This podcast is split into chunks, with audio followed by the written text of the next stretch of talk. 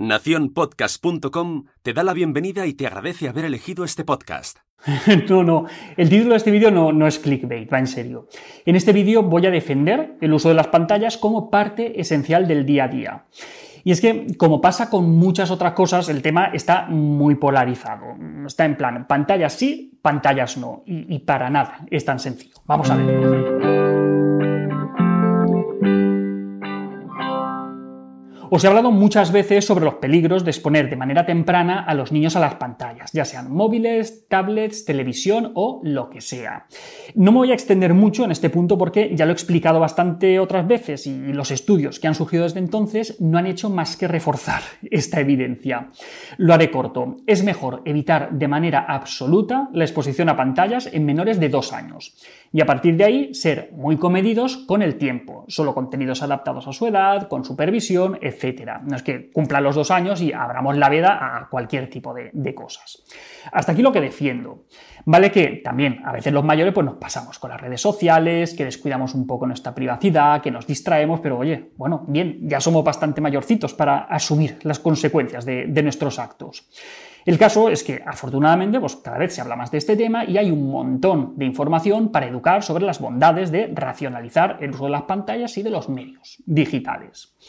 El problema viene cuando nos vamos al otro extremo y de repente las pantallas son el mal, el, demonio en persona y empezamos a lamentarnos por tiempos pasados en los que todavía nos mirábamos a los ojos. A ver, por favor, no, no exageremos y, no generalicemos, que una cosa es ser un mal educado y estar mirando el móvil en vez de a la persona que tienes delante, y otra cosa muy distinta es que la tecnología sea el mal absoluto.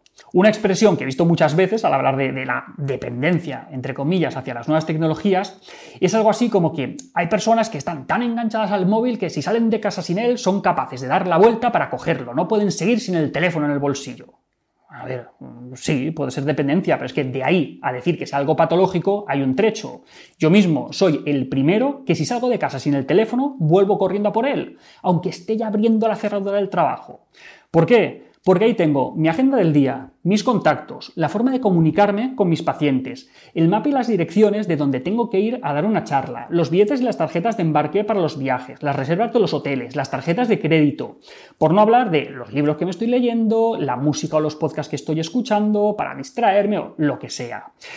¿Qué se espera de mí? ¿Qué haga si me dejo el teléfono en casa? Mm, no sé, dejo de trabajar, me pongo a pintar bisontes en las paredes, me comunico con mis pacientes mediante señales de humo sería como, como decir que, hombre, es que hay gente que si se le estropea el coche es incapaz de llegar al trabajo a tiempo. Fíjate lo dependientes que son de su vehículo. Hombre, pues claro, si vives a 30 kilómetros del trabajo, pues lo tienes crudo si estás sin coche. Mm, ¿Dependencia? Mm, sí, claro que sí. Para trabajar dependo de mi coche y también dependo de mi móvil. O de tener un despacho en el que poder atender a mis pacientes o una cámara para grabar o lo que sea. Necesito ciertas cosas para trabajar como, como todo el mundo.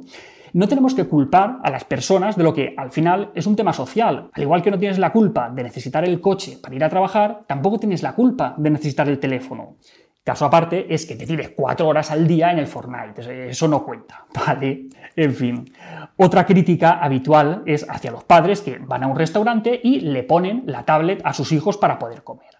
A ver, mm, aunque yo no lo hago, mm, tampoco me gusta criticar a quienes lo hacen. Primero, porque no sé cuál es su historia ni por qué están actuando de la manera en la que están actuando. No sé si es la primera vez desde hace años que, que se atreven a ir a un restaurante y quieren tener la fiesta en paz, o si lo hacen cada fin de semana y pues mira, pues oye, tienen derecho a ello también. ¿Qué queréis que os diga? Aunque no me parezca lo más adecuado, pero es que tampoco se acaba el mundo por, por, ver unos dibujos de vez en cuando. Sobre todo, pues oye, cuando los niños tienen cierta edad y les hemos llevado a un sitio en el que no tienen un espacio los pobres donde poder moverse y donde poder liarla.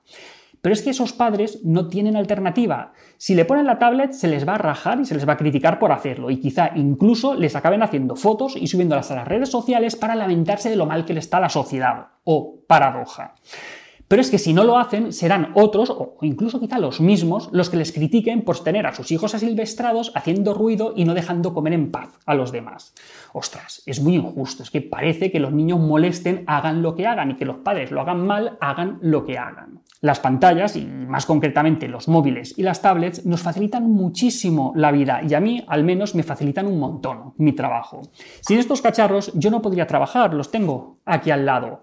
O mejor dicho, solo podría hacer una pequeña parte de mi trabajo, ya que tendría que perder un montón de tiempo en tareas que a día de hoy la tecnología me facilita muchísimo.